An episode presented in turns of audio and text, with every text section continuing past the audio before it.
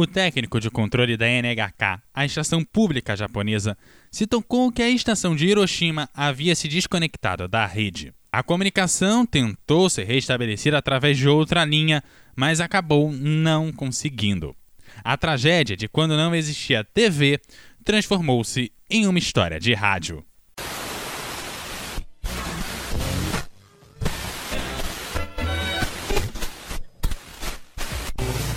História de rádio.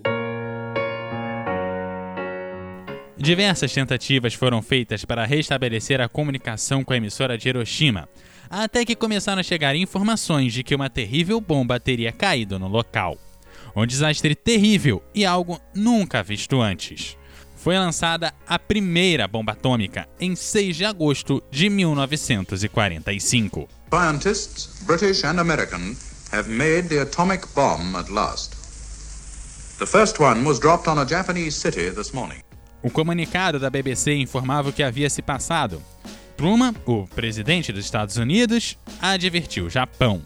Ou aceita-se uma rendição incondicional, ou uma chuva de ruínas cairá do céu. If they do not now accept our terms, they may expect a rain of ruin from the air, the like of which has never been seen on this. Em maio, a guerra havia terminado na Europa, mas no Pacífico ainda existiam combates. A Rádio Tóquio, emissora pública japonesa de ondas curtas, tentava transmitir para o exterior uma imagem de confiança sobre a vitória na guerra. Hello, you fighting orphans of the Pacific. House chick. This is after her weekend, Annie, back on the air strictly under you. Porém, as coisas dentro do Japão não iam bem. A economia de guerra já não funcionava e o Japão sofria derrota após derrota. Já se passava muito tempo desde a imagem heróica da conquista de Singapura em 1942.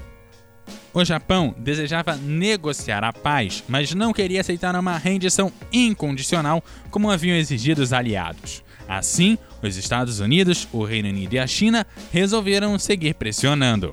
Em 9 de agosto, caiu uma segunda bomba atômica, dessa vez em Nagasaki. Em um novo discurso pelo rádio, o presidente norte-americano defendeu esses atos para acabar com a agonia da guerra e salvar a vida de milhões de norte-americanos. We have used it in order to shorten the agony of war, in order to save the lives of thousands and thousands of young Americans. Estima-se que pelos primeiros efeitos das explosões morreram 70 mil pessoas em Hiroshima e mais 40 mil em Nagasaki.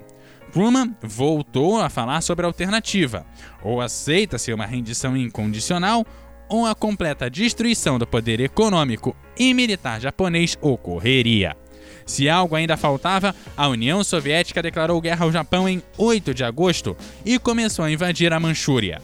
Depois de muita discussão, o imperador japonês compreendeu que só tinha uma saída: a rendição incondicional. Foi na noite de 14 de agosto que gravou a aceitação da derrota.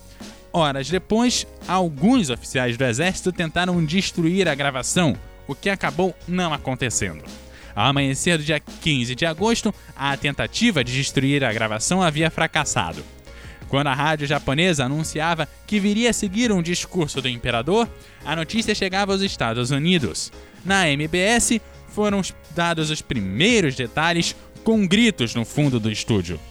Tokyo Radio says acceptance of Potsdam Proclamation coming soon. I repeat, Tokyo Radio says acceptance of Potsdam Proclamation coming soon. One moment, please. A declaração do imperador japonês foi transmitida ao meio-dia do dia 15 de agosto, e foi a primeira vez que os japoneses ouviram seu imperador falar.